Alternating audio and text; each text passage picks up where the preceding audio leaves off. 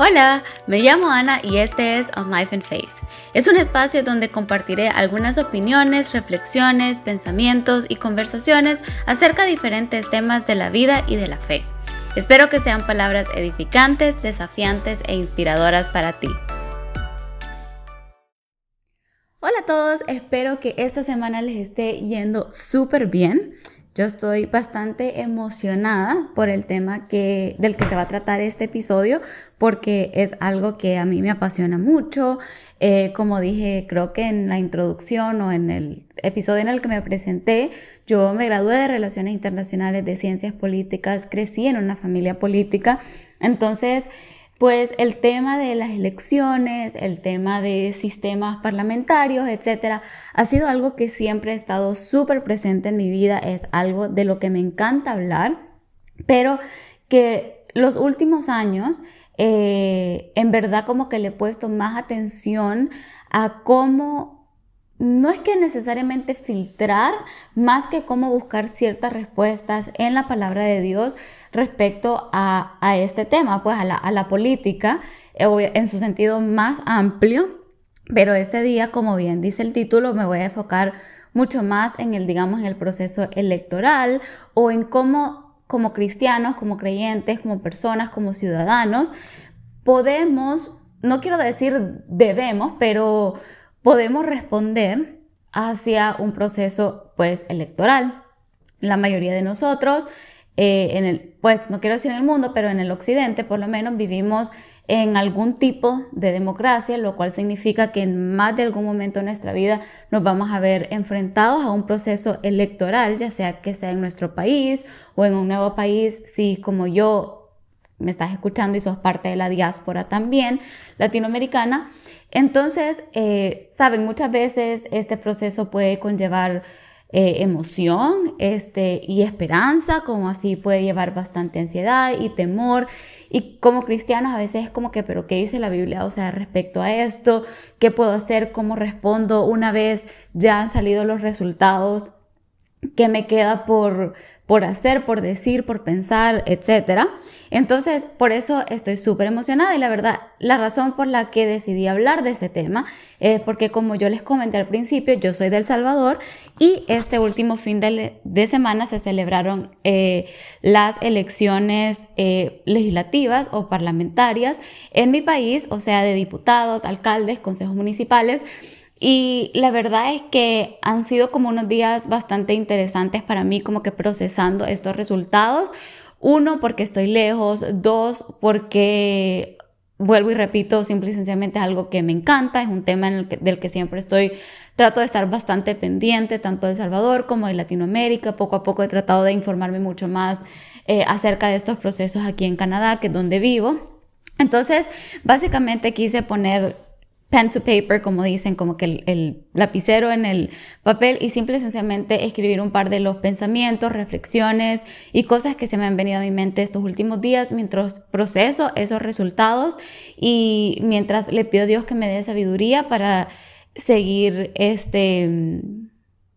honrándole con lo que pienso, con lo que digo, con lo que siento, con lo que hago, este, pero también como que siendo una ciudadana a pesar de ser lejos, mi pasaporte sigue siendo salvadoreño, entonces sigo queriendo de alguna forma este, participar en la vida eh, pues, cívica, en la sociedad civil de mi país. Entonces, para comenzar este tema, pensé que un buen punto de partida o de referencia es que es la democracia. Obviamente las elecciones son una parte fundamental, digamos, de una democracia o, así se considera. Y entonces, antes de decir como que hay, pero que ya tengo los resultados o ya se publicaron los resultados, ya mi país está cambiando, la gente dice esto, la gente postea aquello. Es como que paremos un poquito, vamos a backtrack y vamos a empezar por el punto de partida, que a mi parecer es que es la democracia.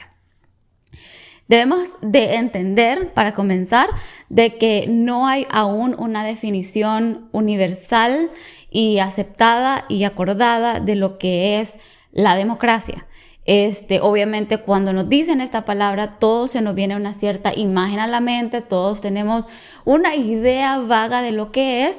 pero como que no hay así una definición como yo decirte que es un árbol. ¿Qué es la fotosíntesis? Así, y en todos los libros te van a decir lo mismo. Este, creo, hasta donde estoy enterada, no hay una filosofía así como que debatiendo la fotosíntesis. Este, pero, o oh, vaya, ¿qué es una mesa? Lo que sea. E, este es un un concepto un poco más ambiguo, es algo que se ha seguido, digamos, desarrollando a medida nuestras sociedades cambian también, pero en su concepción más simple y más básica es el gobierno de la mayoría versus el gobierno de un solo individuo, como era el caso, por ejemplo, en las monarquías. Pero esto aún así se queda corto y muchas personas que no están tan de acuerdo con un sistema de democracia como forma de gobierno,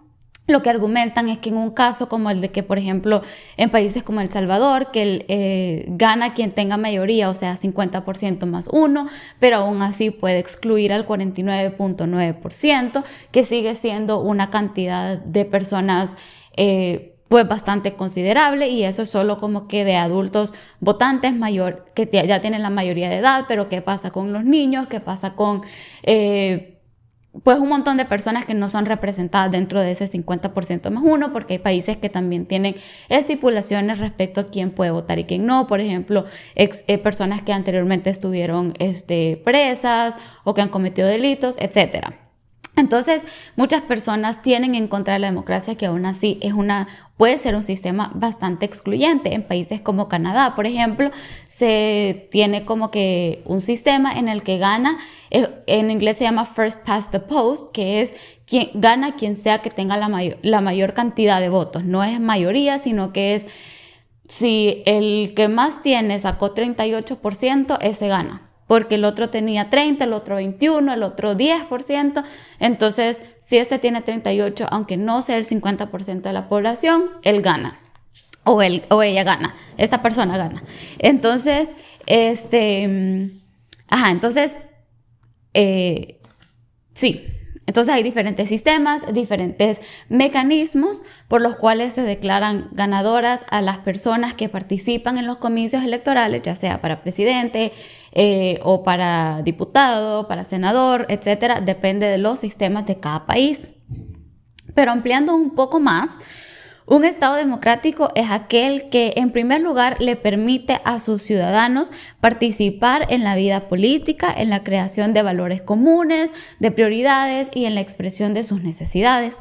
También es aquel Estado que tiene mecanismos para controlar y limitar al Estado de infringir de forma innecesaria las libertades individuales, aún manteniendo su fuerza como Estado. O sea, es como que un Estado que todavía es fuerte, es competente, tiene sus mecanismos, sus instituciones, sus procesos, pero al mismo tiempo no impone su voluntad o limita las libertades individuales de las personas que supuestamente debe proteger. Eh, Ejemplos de estas libertades son expresión y prensa, movimiento y asamblea, credo, religión, voto y participación política. En tercer lugar también es una democracia, es un, Estado, una república que eh, mantiene la separación de poderes, es decir, eh, órgano legislativo, judicial y ejecutivo, como ramas autónomas que están al mismo nivel con igualdad de poderes. Es decir, y esto es súper importante para todos aquellos latinos que me escuchan, porque sé que muchas veces este no es el caso en nuestras sociedades, el ejecutivo, es decir, el presidente, porque debemos recordar que el presidente no es una persona, el presidente ocupa una oficina, es un órgano de Estado que es el ejecutivo y está al mismo nivel, en teoría, al legislativo y al judicial. Es decir, no es un triángulo en el que el presidente está arriba y los demás están abajo de él y tienen que hacer lo que él diga, sino que son tres poderes que se mantienen en, en balance, que se chequean eh, unos a los otros para asegurarse que ninguno esté ejerciendo más poder del que debería. También es un Estado que contiene mecanismos de representación y que donde se respeta el Estado de Derecho. Obviamente hay diferentes, muchos tipos diferentes de democracia, por ejemplo, algunas son democracias liberales, este, o hay otras como en Latinoamérica, que un eh, no sé si es famoso en el mundo, sé que es famoso en el mundo de, por ejemplo, las ciencias políticas o Latin American Studies, que un académico que se llamaba Guillermo O'Donnell que él sacó el término delegative democracy o democracia delegativa, supongo, que sería en español, que se refiere como les decía, un poco para darles una idea a este sistema en, el que Latinoamérica estamos bastante acostumbrados a tener, que hemos heredado de la época pues, del caudillismo, eh, que es cuando, digamos, una persona se le delega como que demasiado poder. Sale un presidente diciendo tipo, ay, yo lo voy a salvar de todo, tiene muchísimo más poder, hay un imbalance de poderes, entonces la democracia puede hacerse un poco más débil e inestable. Obviamente el hecho de que muchas de nuestras sociedades tengan ese tipo de democracia responde a las profundas divisiones, eh, paradojas, eh, las historias convulsionadas y la profunda desigualdad que tenemos en, la región. No es porque somos de alguna forma pues inferiores a otras sociedades que han logrado tener un diferente tipo de, de, digamos, de progreso político o económico. Tiene mucho que ver con cómo nuestras naciones pues nacieron y se desarrollaron.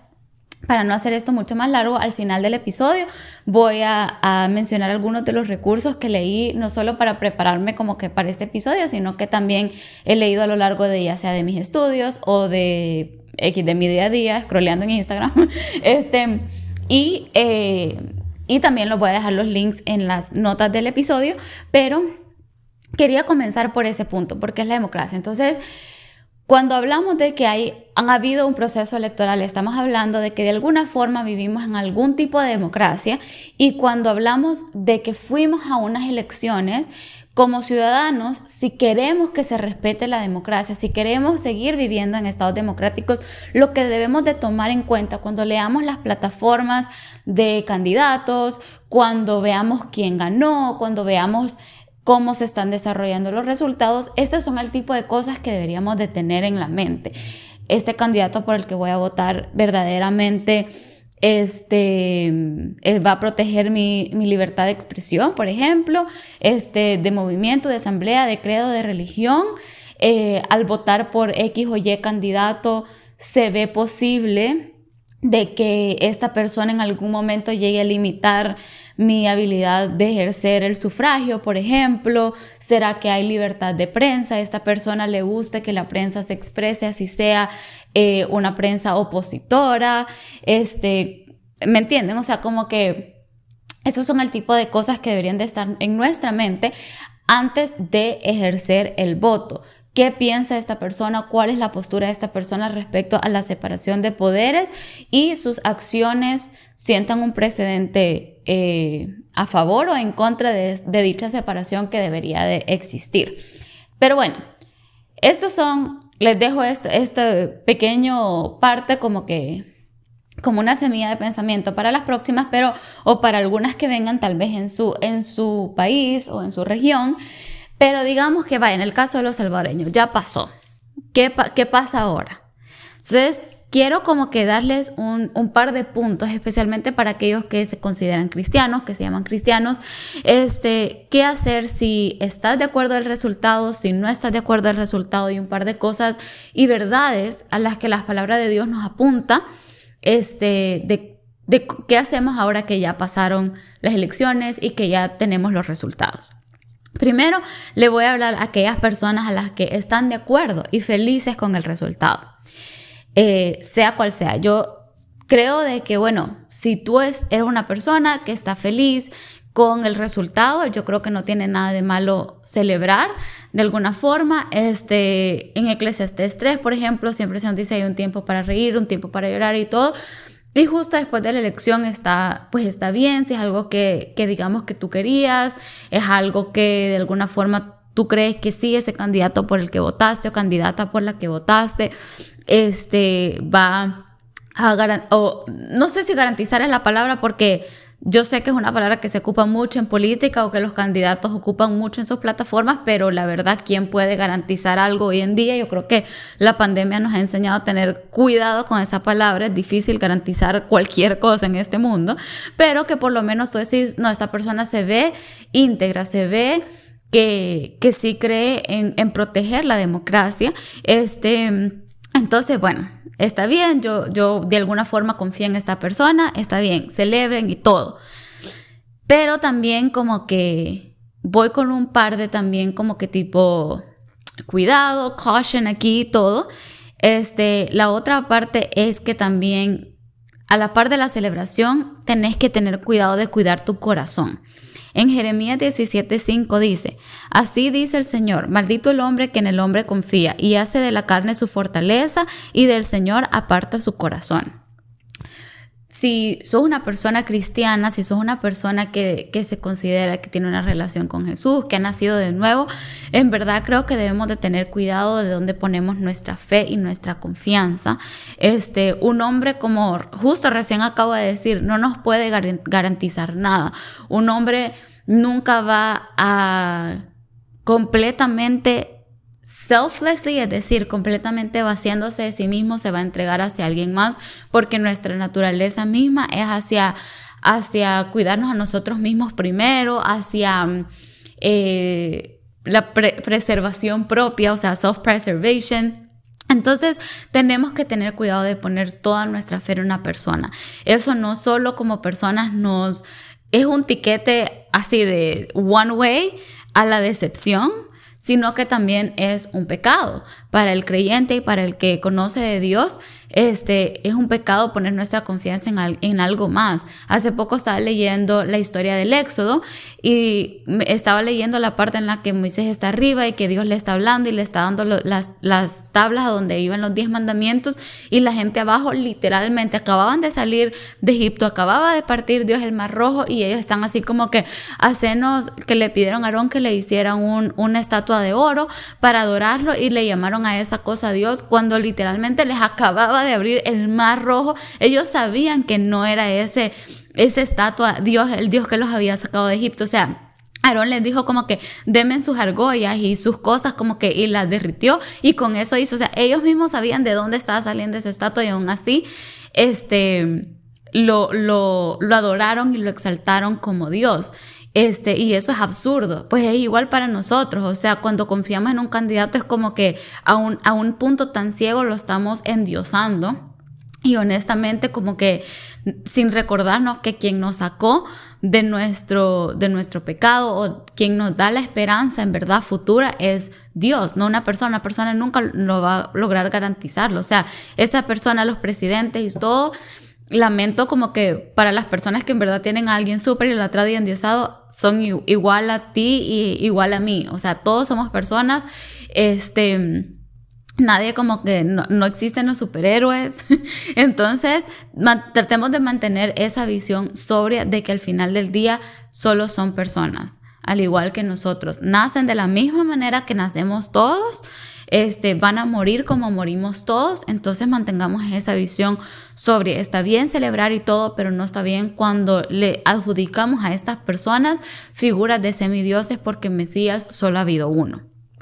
Y también con eso mismo puede ser que no solo estemos idolatrando a una persona, sino que estemos idolatrando a la política como tal. Yo empecé este episodio diciéndoles, a mí me encanta la política y esto definitivamente es algo que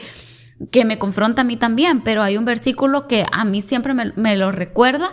que está en Jeremías, en el capítulo 2, versículo 13, que dice, porque dos males ha hecho mi pueblo. Me han abandonado a mí, fuente de agua viva, y han cavado para sí cisternas agrietadas que no retienen agua. La política es súper interesante, es emocionante, es... Em, da de qué hablar, es súper cool involucrarse cuando es un, tema al que está súper apasionado, por ejemplo, qué sé yo, el medio ambiente, el derecho de los niños, la violencia contra la mujer, incluso la, la política electoral propia, como que la gente que se mete a voluntariar a partidos, que cuida mesas el día de las elecciones, o sea, puede ser un proceso súper, este, como que lleno de, adrenalina, puede ser súper interesante, pero al final del día es algo que no nos da vida, o sea, es algo que es una cisterna rota que no retiene agua, porque no es algo que nos va a poder salvar, no es algo que nos va a poder, ni siquiera nos da respuesta. Yo también empecé... Eh,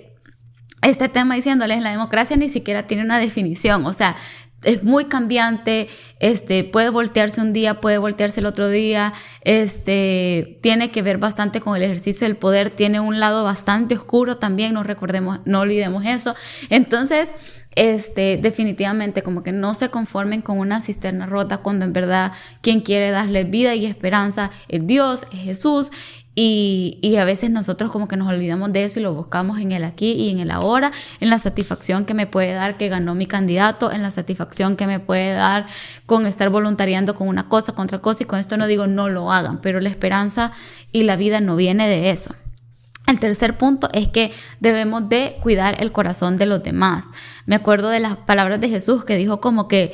que las otras personas deberían de reconocer que somos discípulos de Jesús por el amor que nos tenemos unos a otros. Y muchas veces cuando gana un candidato, y yo creo que esto va tanto para los que apoyan a, la persona ganadora como, o el partido ganador como los que no, este, inmediatamente empezar a hablar mal, a criticar, a juzgar, a maldecir a los que están como que en el otro campo, por así decirlo. Cuando en verdad el testimonio que nosotros deberíamos de dar al mundo es de amor a pesar de. Yo no voté por tu partido, pero aún así te amo a pesar de. Este, no estoy de acuerdo por quién votaste, pero te amo a pesar de. No estoy de acuerdo con tu opinión económica, digamos. O sea, yo creo, yo soy una persona que cree que el Estado debería tener más control sobre eh, lo económico. Yo soy una persona que cree más en el neoliberalismo. Te amo así, aún así a pesar de. Este, y así es como el mundo va, va a saber que somos los discípulos. Para seguir fomentando división, honestamente es como que nada nos va a separar de aquellos que están poniendo cualquier cantidad de tweets y posts y todos llamándose unos a otros de estúpidos para arriba. ¿Qué te diferencia de esas personas este, si, si te pones en el mismo plan porque, ay, nosotros ganamos, somos lo máximo, que no sé qué, o por el otro lado, como que qué estúpidos los que votaron por esta gente, no sé qué, no sé qué. Entonces, como que recordemos eso, para comenzar, si sos una persona que sigue a Jesús, sos parte del cuerpo de Cristo y entre el cuerpo de Cristo no hay divisiones. Este, o no deberían de haber divisiones, porque él mismo dice, es como que cómo le va a decir al ojo, al dedo o al pie, como que no te necesito, lo que sea, estamos hablando de un cuerpo, estamos hablando de una familia. Entonces, como que al final del día idolatrar la política, idolatrar a ciertos candidatos o a ciertos partidos, a ciertas ideologías, puede llevar a divisiones que honestamente corrompen el, cuerpo. Y también que al, al empezar como que criticar y a juzgar y todo eso, estamos como que por naturaleza también excluyendo a otras personas del proceso democrático, diciendo, ay, cállate, vos ni sabés que no sé qué. Estamos contribuyendo a, a una exclusión que de alguna forma es antidemocrática. Entonces no podemos estar celebrando, sería bastante hipócrita celebrar que hay, este, bueno, por, por voto popular se escogió a esta persona, no sé qué, y diciéndole a otro, no, pero vos no participes, cállate. Este, lo tercero es que deberíamos recordar que al momento de que, y esto va muy linkeado con lo que acabo de decir, si gana nuestro candidato, si gana nuestro partido, cuidarnos el corazón de no vanagloriarnos. Al final del día, como que se puede saber mucho, se puede hacer un análisis súper detallado y súper pro de, de, un candidato versus otro, que no sé qué, pero al final del día como que todo eso, en Eclesiastes dice, o sea, todo eso es vanidad. Eh, en Primera de Corintios creo que habla acerca de la sabiduría del mundo y todo eso, y al final eso delante de Dios no es nada. Incluso en Jeremías 24 dice, si alguien ha de gloriarse, que se gloríe de conocerme y comprender que yo soy el Señor, que actúo en la tierra con amor, derecho y justicia, pues es lo que a mí me agrada, afirma el Señor. Entonces, al final, si de algo debemos de gloriarnos, es simple y sencillamente de, de conocer a Dios, o sea, de decir como Pablo, para mí el vivir es Cristo y el morir es ganancia, pues y como que no es que nos desconectamos de la realidad, de lo que pasa en el mundo, pero tampoco basamos como que nuestro, nuestro valor en, en, nuestra creencia o en nuestro conocimiento político en el que, ay, yo, yo voté por el partido que ganó, lo que sea. Y muy relacionado a todo esto que acabo de decir es a no seguir ciegamente, o sea, no significa... Parte de, de, de, una democracia, como empecé diciendo, es, es el hecho de que las personas participan en el proceso político y eso no es igual a elección. La política no sucede cada cinco años, cada seis años, cada cuatro años. La política es algo, un ejercicio que se lleva a cabo en el día a día. Desde el momento en el que te paras, te vestís, vas a trabajar, manejas, si respetas leyes de tránsito o no, si pagas tus impuestos o no, si abrís tu ventana para tirar tu basura. Todas, todas esas microacciones eh, constituyen tu participación de alguna forma en la vida cívica, en la vida política de tu país, de tu comunidad, de tu región, a donde vivas, entonces no significa que, ay, yo ya cumplí, fui a votar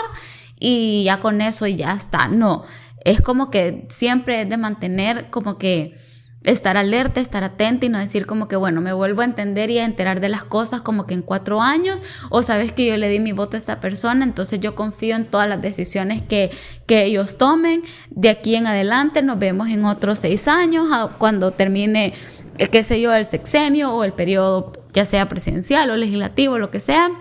sino que debemos siempre de seguir estando como que alertas. Sé que esto se está expandiendo un poco, pero obviamente, como dije, pues es un tema que me gusta bastante. Y el segundo grupo de personas, digamos, al que le voy a hablar es las personas que no están de acuerdo con el resultado. Uno, al igual que las personas que sí están de acuerdo pueden celebrar, pueden estar felices, pueden reír, pueden tirar cohetes, lo que sea. Eh, las personas que no están de acuerdo también pueden tomarse un tiempo para pasar ese luto, el duelo, la tristeza.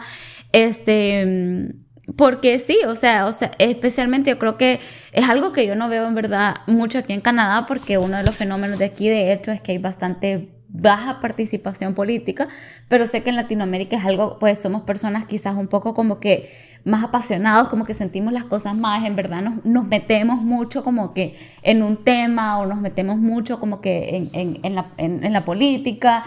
hablamos mucho de eso, somos en verdad sociedades como que hiperpolitizadas, entonces bueno, está bien, no fueron los resultados que, que pensabas, está bien, tampoco la idea es como que agarrarte a lazo, es como, deja de pensar en eso, no sé qué, confía en Dios, pa, pa, pa, pa, Biblia, Biblia, y como que no dejarte procesar y asumir el hecho de, pues, de lo que viene, porque cada quien tiene sus razones para votar por la persona que votó. Y si no es por la persona que votaste, tenés derecho también a sentirlo, expresarlo, etc. Pero con eso mismo también es entender que la Biblia nos manda en varios lugares aún así honrar a los gobernantes y a orar por ellos. O sea, y esto no es igual a volverte ciego y de repente estar de acuerdo. O sea, no es que Ay, yo hoy creía esto y después como ganó el candidato que del partido contrario, de repente yo ya no tengo pensamiento propio y no, sí, sí, sí, entonces estoy de acuerdo, estoy de acuerdo, estoy de acuerdo. No. O sea, pero aún así es tener cuidado de las palabras que salen de nuestra boca, orar por ellos, seguir participando de nuevo como que en nuestra vida cívica, o sea, y no como que solo desconectarte porque no ganó quien a vos te gustaba. Y varias de las escrituras que encontré de esto están en Romanos 13, versículos del 1 al 7. Solo los voy a mencionar porque algunos son pasajes un poco más largos. Primera de Timoteo 2 del 1 al 3, Tito 3 al 1, Primera de Pedro 2 del 3 al 14, si ustedes los quieren ver, o también los puedo incluir en las notas este del episodio, o sea, todas estas nos mandan, más que solo exhortarnos, en verdad como que nos mandan a seguir honrándolos. También recordemos de que creo que en nuestra sociedad esto se ha perdido bastante, pero las personas que están en el gobierno ocupan oficinas, o sea, no sé cómo explicar esto, pero no es como que solo como les dije al principio, el presidente no es una persona, el presidente no es Andrés Manuel López Obrador, no es Nayib Bukele, no es Nicolás Maduro, o sea, sí son ellos, o Joe Biden, como que sí son ellos la persona que fue electa, pero fue electa una oficina. Esa oficina va a seguir existiendo incluso cuando estas personas ya no estén en el cargo. Entonces, como que debemos de seguir honrando como que esa, esa oficina que está eh, en trend, o sea, está contemplada dentro de las constituciones de nuestros países, que son las leyes bajo cuales nos regimos como ciudadanos. Entonces, debemos de tener cuidado de, entender que a pesar de que el, digamos, el, respeto que hay hacia estos, hasta estas oficinas se ha perdido en los últimos años, siguen estando ahí, constitucionalmente están ahí y debemos honrar tanto la oficina y el cargo como la persona que pues por un cierto periodo, como resultado de una elección, va a sentarse en esa oficina. Y para quienes se sienten en ese cargo y en esa oficina, también les corresponde respetar la dignidad que el cargo lleva, que el cargo conlleva y respetar este, y tener humildad al aceptar eh, sentarse por un periodo en ese cargo y en esa oficina. Bueno, el siguiente punto es que también debemos recordar de que al final del día, y esto es algo creo que para ambos campos, por así decirlo, de que al final del día todo es pasajero. Los gobiernos pasan, los gobiernos caen, o sea, basta leer un poquito de historia para saber de que, por ejemplo, en los tiempos más antiguos, como que pre-revoluciones, se creían que la monarquía iba para siempre, ¿me entienden? Y después fue como que no, bye, con todo el, el, el proyecto colonizador de los países europeos, al final llegaron las guerras de independencia, los movimientos, y fue como bye, o sea, todo pasa. Entonces también tenemos que esto se, se, se, linkea bastante a lo que hablé antes de las cisternas rotas, como que recordemos que al final del día todo sistema electoral es pasajero, todo sistema de gobierno es pasajero, que viene después de la democracia, no sé decirles, pero se van a acabar, los periodos se van a acabar, por más largo que haya sido por medio de chanchullo lo que sea, como que por más largo que haya sido ya el periodo de un gobernante, va a terminar. Entonces, eso debe de mantener de alguna forma quizás esperanzados aquellos que no están tan de acuerdo con el resultado, debe de mantener sobrios, alertas y humildes aquellos que sí están de acuerdo con el resultado, pero sobre todo sobrios, alertas y humildes a quienes ahora están ocupando esos cargos. Entender que todo es temporal, todo pasa, no podemos poner nuestra esperanza y nuestra mirada a ser tan a corto plazo para decir, yo ahorita la estoy haciendo, ya estoy hecho porque ganó mi candidato, porque me prometieron un puesto, porque esto, por lo otro, al final del día, todo pasa. Este, la otra cosa que debemos recordar es que no debemos temer ni estar ansiosos. Es fácil si gana tu candidato que no, que quizás con el que no estás tan de acuerdo, temer qué, qué va a ser del país, qué va a ser de la economía, creo que, o sea, es bastante normal. Eh, en mi caso, pues me pasó. Eh, quizás el sábado un poco, simple y sencillamente porque como les dije este, al principio, una democracia demanda que haya una separación de poderes y en, en mi país yo no estoy viendo eso. Este, entonces, eh, sí, y estoy viendo como que mucha división, mucho, mucha retórica de, odio, etc. Entonces, obviamente hubo un, cierto nivel de ansiedad, un cierto nivel de temor. Este, las personas que amo siguen estando ahí. Yo amo mucho a mi país, en verdad. Entonces, eh, sí, pues, o sea, es una reacción normal, pero Dios es súper fiel en darnos, darnos promesas y, decirnos que no debemos de temer, este, al mismo tiempo invitarnos a ir a Él, a, descargar nuestras ansiedades con Él. O sea, en Filipenses 4, 6 dice, o sea, como que no hay que estar ansiosos por nada, sino que todo en súplica y oración, como que poner nuestras ansiedades en Él, este, descansar en Dios. Obviamente todo esto es como que mucho más fácil decirlo que hacerlo, lo entiendo. O sea, muchas veces a mí cuando la gente me da ese consejo me quedo como que, eh, ajá, pero ¿qué hago? O sea, igual me siento ansiosa, pues, pero entonces no es como que, nuevamente, no es de agarrar a bibliazo el sentimiento y como que no te sientas así, no te sientas así, sino que al contrario, cuando te empecé a sentir así, poder hablarlo con otros hermanos y hermanas de la iglesia o poder como que ir a Dios en oración, poner el país en oración, poner a los gobernantes en oración y como que por medio de ese ejercicio, como que soltarlo, entregárselo a Dios y saber que al final del día, como que, como les digo, todo es pasajero y Él es soberano. Este, y lo último, como para las personas que no están tan de acuerdo con el resultado, recuérdense que no debemos amargarnos por eso, que no debemos juzgar, no debemos generalizar, decir, es que todos los que votaron por X o Y personas son inserte adjetivo. Este, o como que es que seguramente esta persona hizo tal y tal cosa, o seguramente votaron por él o ella por esto y esto. Este, o amargarse, eh, guardar resentimientos y amargura en el corazón. Al final del día,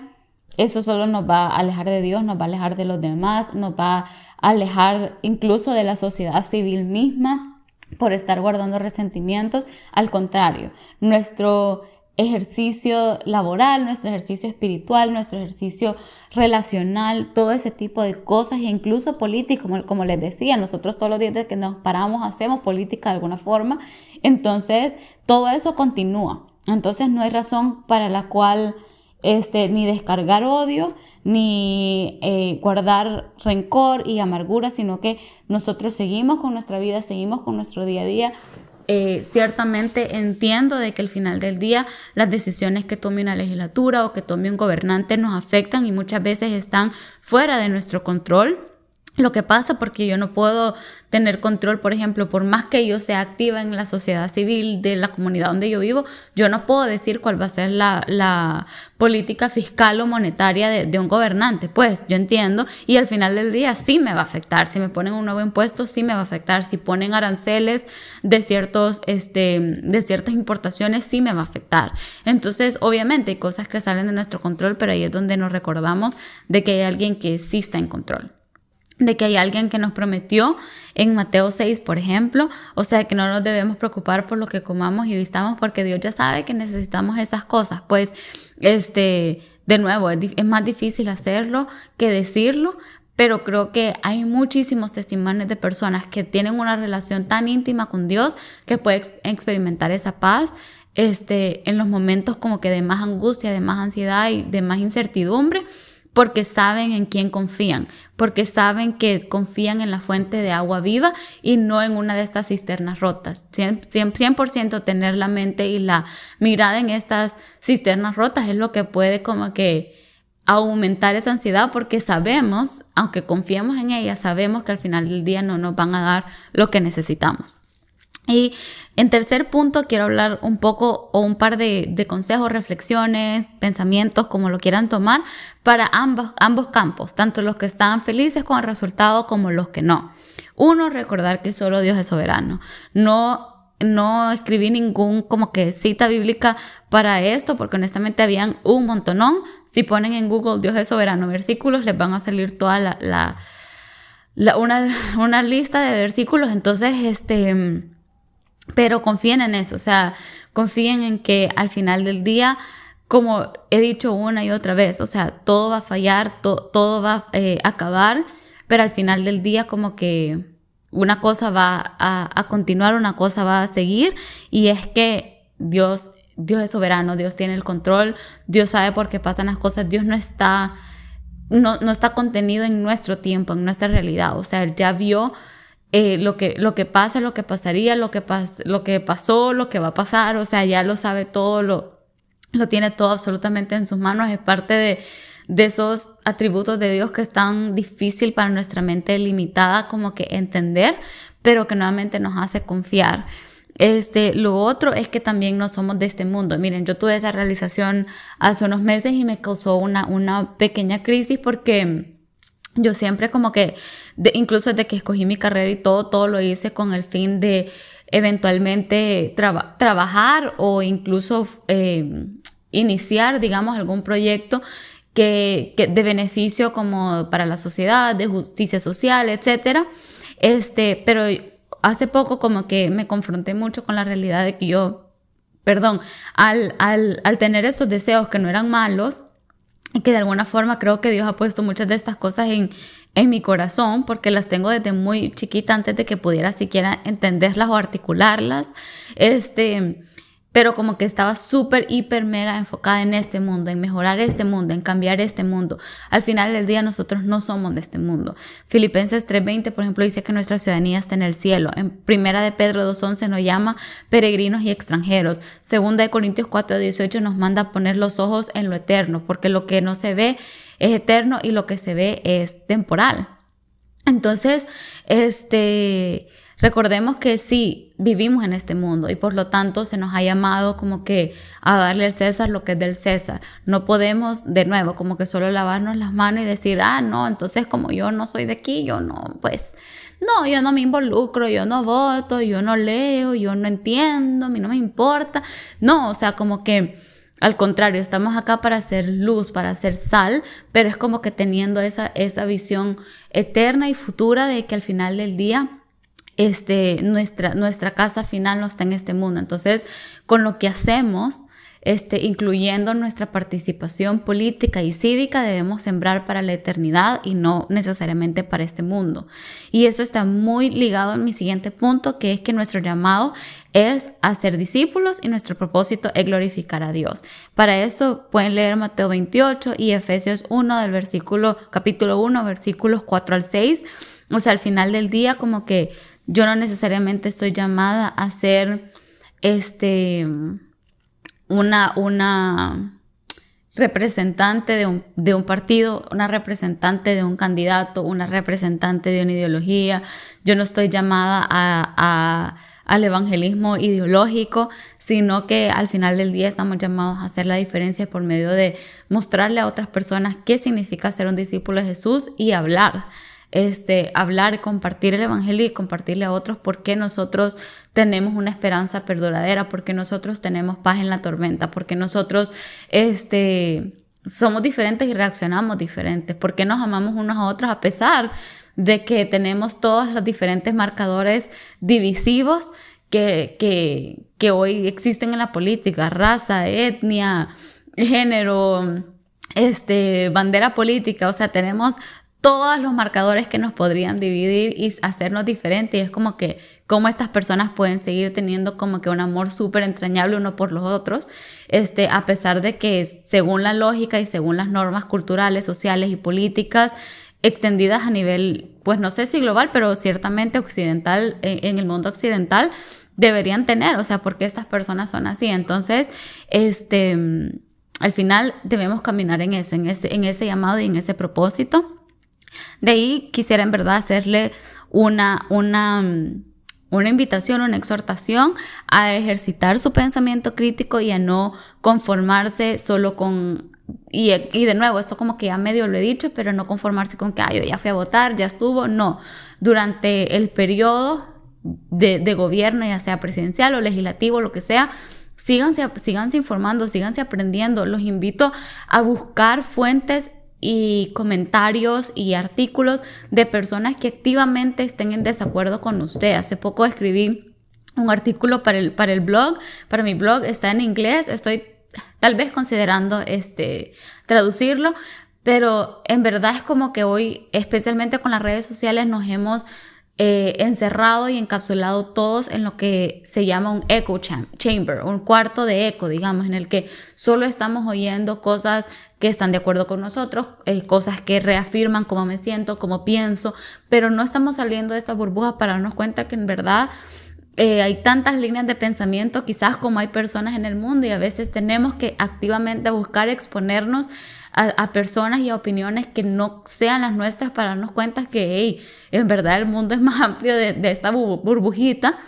que, que mi feed eh, expertamente curado me hace pensar que es el mundo, que todo el mundo piensa así o todo el mundo sabe que es esto, todo el mundo este, está de acuerdo. O incomodémonos. Es una forma de seguir aprendiendo, de seguir creciendo y de seguir estando involucrados de cierta forma con el proceso político, social, económico, ambiental, etcétera, de nuestros países, porque solo así vamos a lograr entendernos un poco más los unos a los otros y solo así vamos a poder, como digo, como de, alguna forma cuidarnos, en, en, inglés como que care for each other, pues o sea, a mí no me, no me puede importar lo que le está pasando a personas que están pasando por algo que yo ni siquiera sé que está pasando. Entonces, este, sí, no se conformen, sigan aprendiendo, siempre, siempre, lo, yo, o sea, como que es una cosa que a mí me apasiona mucho. Yo entiendo que no todas las personas inmediatamente van a ir a correr a inscribirse en una universidad porque yo estoy diciendo eso y no digo eso, ¿me entienden? O sea, la, educación pasa en, en, hasta scrollear en Instagram puede ser un ejercicio educativo si se hace bien y, y ocurre en contextos formales e informales. Entonces, si, si ir a inscribirse a un curso no es lo suyo, no importa, pero busque artículos, busque blogs, libros, etcétera. Y este, mi último punto, pues relacionado como que acá todo esto, es que todos debemos recordar que al final del día solo Dios puede salvar. Ningún líder ni una ideología puede hacerlo. Como dije, el único Mesías de la historia ya vino, su nombre era Jesús y cualquier persona que le venga vendiendo que él o ella pueden salvar, que él o ella tienen la verdad, ellos tienen esa, esa llave mágica y secreta que, uy, nadie, nadie en la historia más había tenido como para resolver los problemas del mundo y del país, es mentira. Entonces es, es, son recursos lingüísticos este, que ahora uno ya puede hasta tomar cursos de cómo escribir discursos políticos. Es un buenísimo uso de la retórica, es una apelación a las emociones, es de alguna forma una manipulación Este, entonces no caigan en eso, pues no caigan tampoco en las garras de la mercadotecnia. Y para no caer en esas garras este, de personas muy, muy capaces y súper talentosas que pueden hacer campañas de marketing increíbles, no digo que el marketing sea malo, al final las personas están haciendo su trabajo, muchas personas lo hacen muy bien, pero por ejemplo les recomiendo el, documental The Great Hack en, Netflix que, que investiga y, expone cómo, cómo se ocupó Facebook, por ejemplo, y la, y la venta de datos y todo eso para influir a los votantes en el 2016 en Estados Unidos para que votaran por Trump. Entonces, como que debemos seguir siendo, ejerciendo ese pensamiento crítico poniéndolo todo en oración y seguir aprendiendo y todo para saber cómo, cómo guardarse este, de, de, ser llevado por cualquier corriente de pensamiento o por cualquier palabra bonita o anuncio bonito que veamos en, en, en las redes o en la televisión. Y el último punto que quería compartir era especialmente, específicamente para personas de la diáspora, que como yo tal vez estamos todavía pendientes de lo que pasa en nuestro país, pero de alguna forma todavía no podemos estar ahí y votar. Creo que una de mis, de mis encouragements, de mis exhortaciones, podría ser seguir este, estando involucrados e informados. Este, a mí me duele mucho, este, voy a ser sincera y, a modo personal, cuando hay gente que me dice, ay, cállate, vos no podés opinar porque ni siquiera estás acá cuando yo les puedo decir, y no lo quiero decir que suene mal ni vanaglorioso, que quizás yo de alguna forma muchas veces estoy más informada de que gente que está ahí misma en el país viviendo las cosas. No solo porque hablo con mi familia casi a diario y la política ocupa pues un lugar bastante central en, las conversaciones con mi, con mi país, sino que también porque yo sabiendo que no estoy ahí, tengo que hacer el doble de esfuerzo si quiero seguir siendo parte de esa sociedad civil activa este, aún a la distancia. Gracias a Dios pues tenemos ahora como que eh, herramientas tecnológicas que, que, a pesar de uno no estar ahí acortan un poco esa, esa distancia. Este, muchas de las razones por las cuales estoy aquí tienen que ver precisamente con el estado, con el estado político. Entonces, y así como muchas personas que, que han emigrado, cada una tendrá su historia y su razón, pero al final del día una, una decisión de emigrar, sea por la razón que sea, no está divorciada de, de las realidades nacionales. Entonces, es mentira que lo que pasa en el país no afecta a las personas que se han ido, así que también a las personas que están dentro del país, eh, simplemente les animaría a reconsiderar si ustedes alguna vez han dicho esas palabras como que cállate porque no estás acá, a que reconsideren que ustedes no saben cómo las personas que estamos fuera vivimos y procesamos la realidad nacional porque no nos deja de afectar. Desde por el hecho de que tenemos seres queridos allá hasta por X o Y razón. Cada quien tendrá, tendrá, su, tendrá sus razones y su historia y tal vez por lo menos podría eh, contar la mía más adelante en otro episodio, no ahorita porque ya llevo 47 minutos, o sea, si están acá, pues muchas gracias, honestamente, este era un mega rant a, a, raíz de, de, los eventos que pasaron en mi país, pues la, semana pasada o el fin de semana, hace un par de días. Este, mi otro punto para las personas que están en la diáspora es como que aprende y no tengas miedo de navegar tu identidad cultural. Voy a dejar linkeado un artículo que yo leí hace unos años que me encantó, bueno, dos que me encantaron acerca de estos sentimientos que muchas veces es fácil tener como habiendo emigrado acerca de desasociación un poco cultural, como que cómo navego mi el ser salvadoreña o mi latinidad estando ahora en un país pues no latino, obviamente tal vez será eh, diferente para personas que se han mudado dentro de la región, pero aún así, o sea, siempre hay un sentido un poco de, de tensión, de desasociación, entonces no tengan miedo de explorar eso. Y muchas veces esa exploración va a llevar a que también por lo menos no sé para todos, pero sé que fue mi caso y este, estos artículos que les menciono como que también lo mencionan un poco, lleva a veces a sentimientos de culpa. Debemos de recordar que uno, para los que estamos en Cristo ya no hay condenación, eso lo dice Romanos 8.1, entonces no hay condenación por habernos ido de nuestro país, no hay condenación por vivir fuera, no hay condenación por no haber votado, por una parte, pero por otra parte también, este, no está mal también como que navegar y sacar tu propia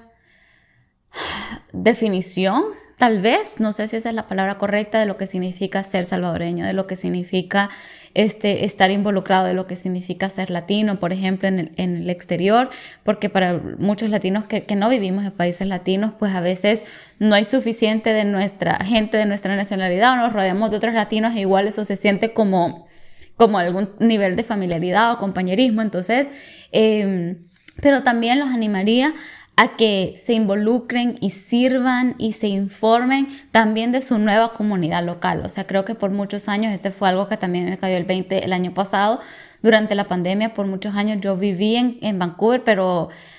o sea, para para el ejercicio de poner mi dirección en formularios, mi carnet para entrar al país, pero mi mente, mi corazón, mi atención, mi energía estaba 100% en Latinoamérica. O sea, yo buscaba hablar en español el mayor tiempo posible, escuchaba música, música en español, este, siempre estaba buscando programas en español, eh, las noticias las leía de ella y yo ni idea de lo que estaba pasando acá cuando también me cayó el 20 que bien o mal yo ya formo ahora formo parte de dos comunidades. Este y por a veces eso puede cargar, a veces eso depende de que tanto, digamos, lo tomen en serio, se lo tomen a pecho, como que para personas muy overthinkers eh, como yo, que sienten las cosas bien profundamente, puede haber definitivamente un, un sentido de, de, pero estoy aquí, pero quiero estar allá, pero también como que me gusta esta ciudad o me gusta este país y quisiera estar un poco informado, quiero servir también a la comunidad local de acá, quiero tener compasión por las personas al final del día, este